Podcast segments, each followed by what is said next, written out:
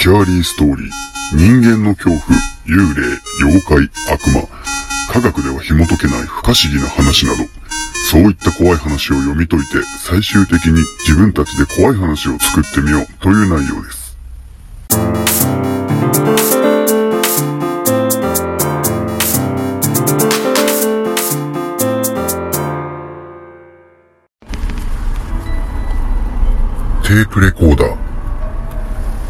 これは友人から聞いた話。ある男が一人で登山に出かけたまま行方不明になった。3年後、湿地帯でその男の遺骨が発見され、遺留品も回収されたが、その中にはテープレコーダーがあった。テープには大声で助けを求める男の声が録音されていた。男はどうやら何か怪我をして動けなくなったようだった。テープのことはマスコミにも公表されたが、遺族も警察関係者も公表を控えていた部分があった。そのテープには、助けを求めるメッセージとは違うものの音が録音されていた。何かに非常に怯えた男の声だった。どうやら夜に何かが起こっているようだった。男は必死にテープに向かって口述している。一日目。夜になると、人の声がする。呼ぶ声がする。こんな夜中に誰もいないところに、誰もいないはずなのに。二日目。助けてくれ。声がする。夜になるとあいつがやってくる。暗闇から呼んでいる。昨日より近くなっている。怖いよ。怖いよ、誰か。助けて。怖いよ。誰か助けて。3日目。近くまで来ている。助けて、人が。怖い。近くまで来ている。誰かお願い。助けてくれ。お願い。お願いだ。呼ぶ。誰も、ひ、あいつ、近、いや、たす、す、すぐそば、でけ、怖い。願いだ。テープはそこで切れていた。それ以降は男はテープに何も録音していない。警察はこのテープを詳しく分析した。テープはずっとその男の声だけで他の怪しいものとは入っていなかった。しかし、3日目のテープが最後に切れるところで、これまでとは違う音が録音されていた。そのことに関して、分析家も理解不能だった。それは、相談した男の声とは違う別の人間の声だった。レコーダーのすぐそばで発せられている耳元で囁かれたかのような、そんな声がはっきりと入っていた。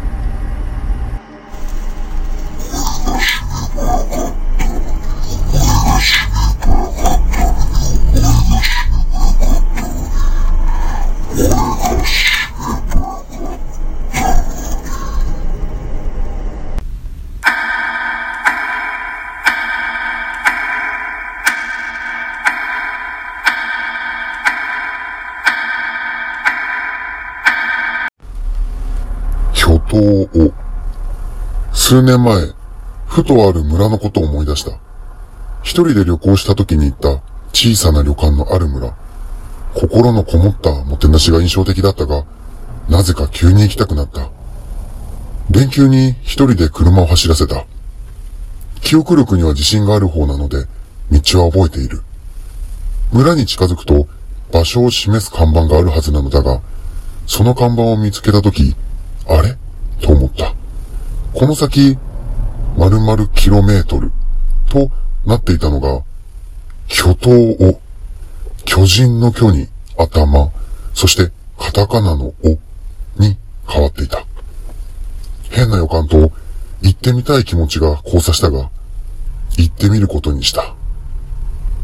車で入ってみると、村は廃村になっており、建物にも草が巻きついていた。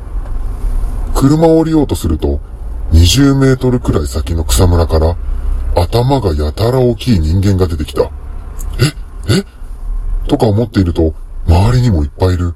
しかも、なんだか不思議な動きで、追いかけてきた。両手をぴったりと足につけ、でかい頭を左右に振りながら、車から降りないでよかった。恐ろしい勢いで車をバックさせ、とんでもない勢いで国道まで飛ばした。帰って地図を見てみても、数年前に行った村と、その日行った場所は、間違ってはいなかった。だが、もう一度行こうとは、決して思わない。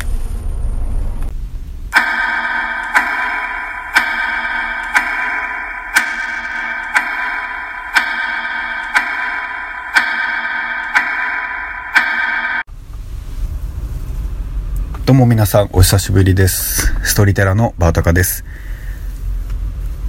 今回の更新がだいぶ遅くなってしまったんですけれども、花粉症がひどいので、もう収録どころではなく、モチベーションが下がっていたのと、それとツイキャスにハマってツイキャスを見ていたのと、まあ見ていたというか聞いてたんですけどね。あとはプレステ4にハマって夜はずっと寝不足でゲームをしていました。お久しぶりです。もう一度ご挨拶をします。どうも、バータカです。今回のお話はテープレコーダーとこう読み方あんまりわからなかったんですけれども巨大な頭カタカナの「お」巨頭「お」って読んじゃいました。この2話をお話しさせていただきました。1個目のこのテープレコーダーというお話なんですけれども、まあ、こちらは登山中に遭難した男性がおそらく行方不明になっていてその数年後に遺骨が遺体が発見されたんですね。そして遺品の中にテープレコーダーが残っていてそれを再生すると、まあ、初めは怪我をして動けないみたいな話をしていてでその次が夜になると何者かが来る何かに怯えているような話をしているんですね。そして途切れる一番最後に謎の声が入っていたという怖い話になります。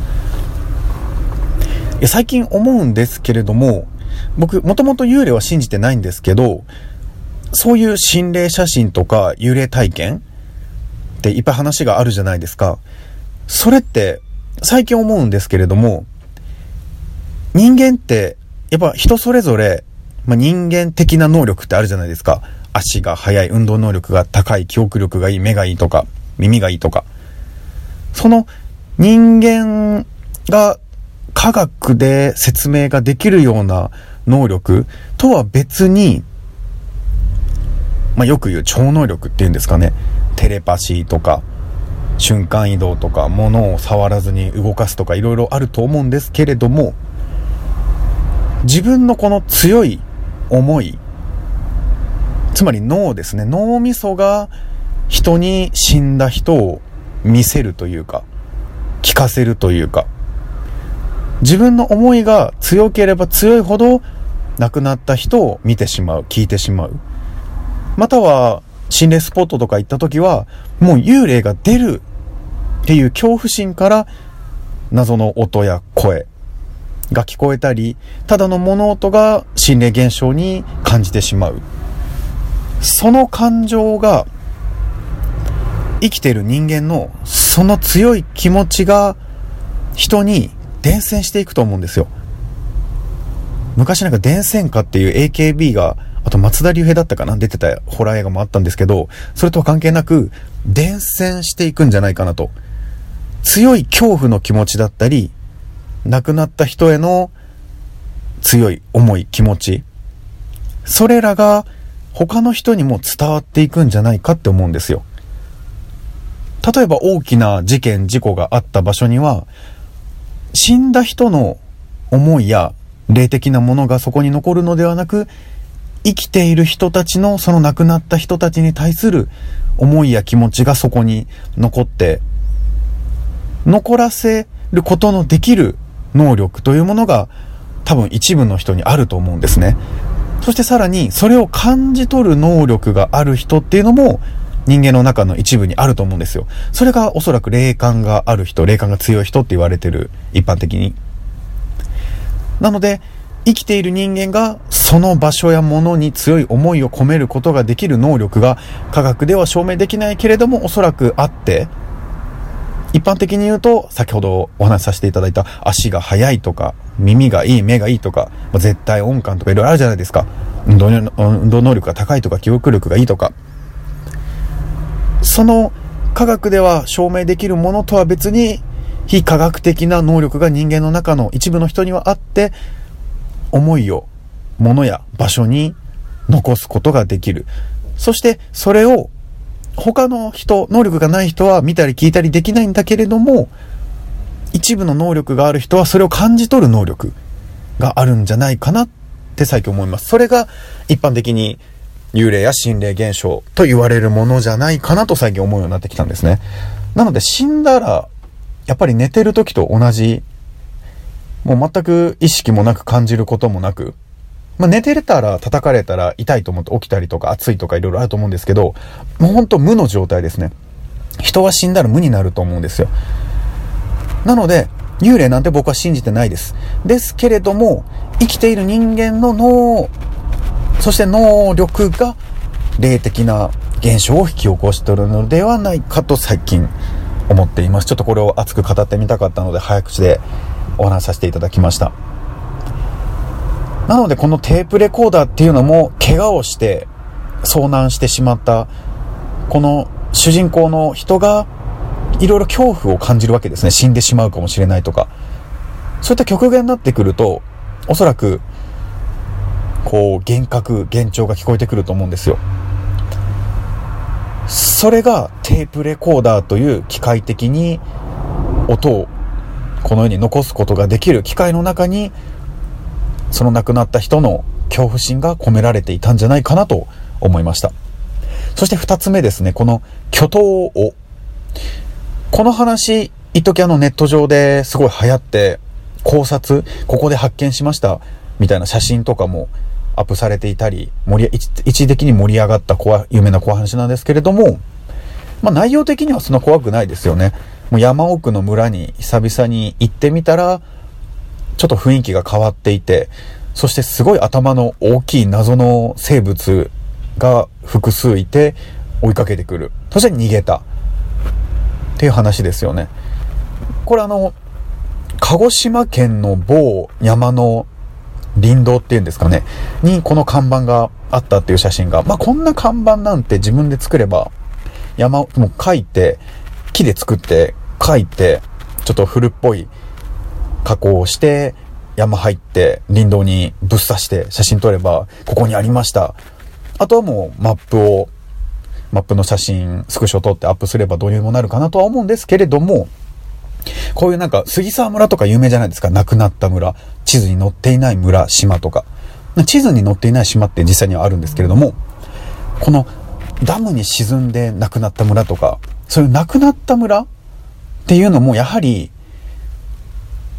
村とか、まあ、今でいう町、もう村もだいぶ少なくなってきたと思うんですけれども、実際町も、もともと村が集まって町になったものであったり、小さな村は人口が減っていて、村自体なくなった人がもう住んでいないから。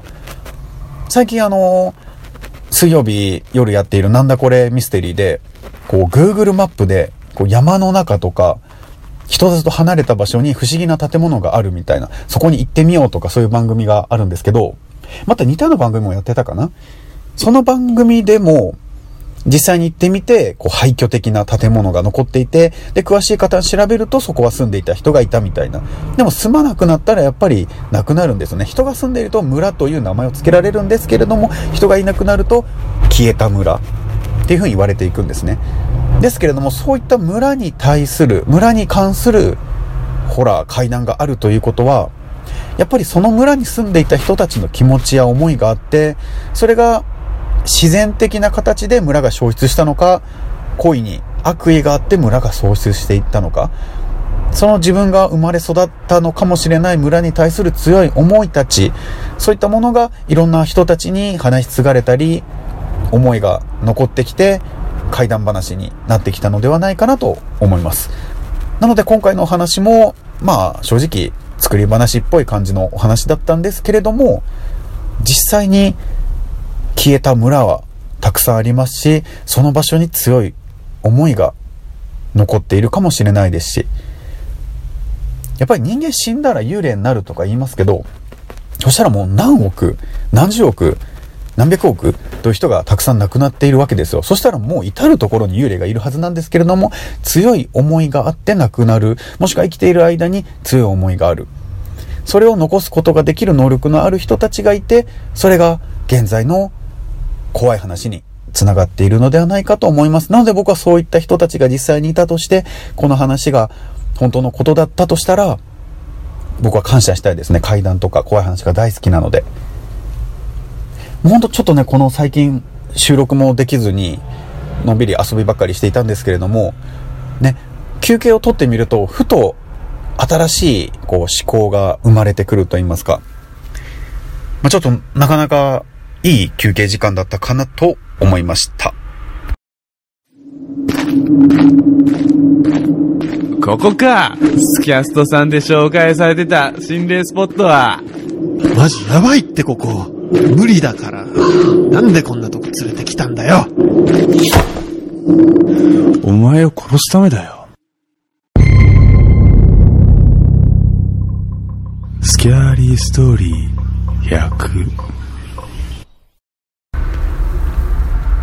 はい、ここまでご聴取ありがとうございました。それでは今回のお話、テープレコーダーと巨大お、こちらのお話をスキャストブックに綴りたいと思います。それでは次回もお楽しみください。スキャリストーリーセセカンド、えー、スキャスト2、ストーリーテラーのバオタカでした。久しぶりなので噛みすぎですね。どうもありがとうございました。失礼いたします。またお会いいたしましょう。ではでは。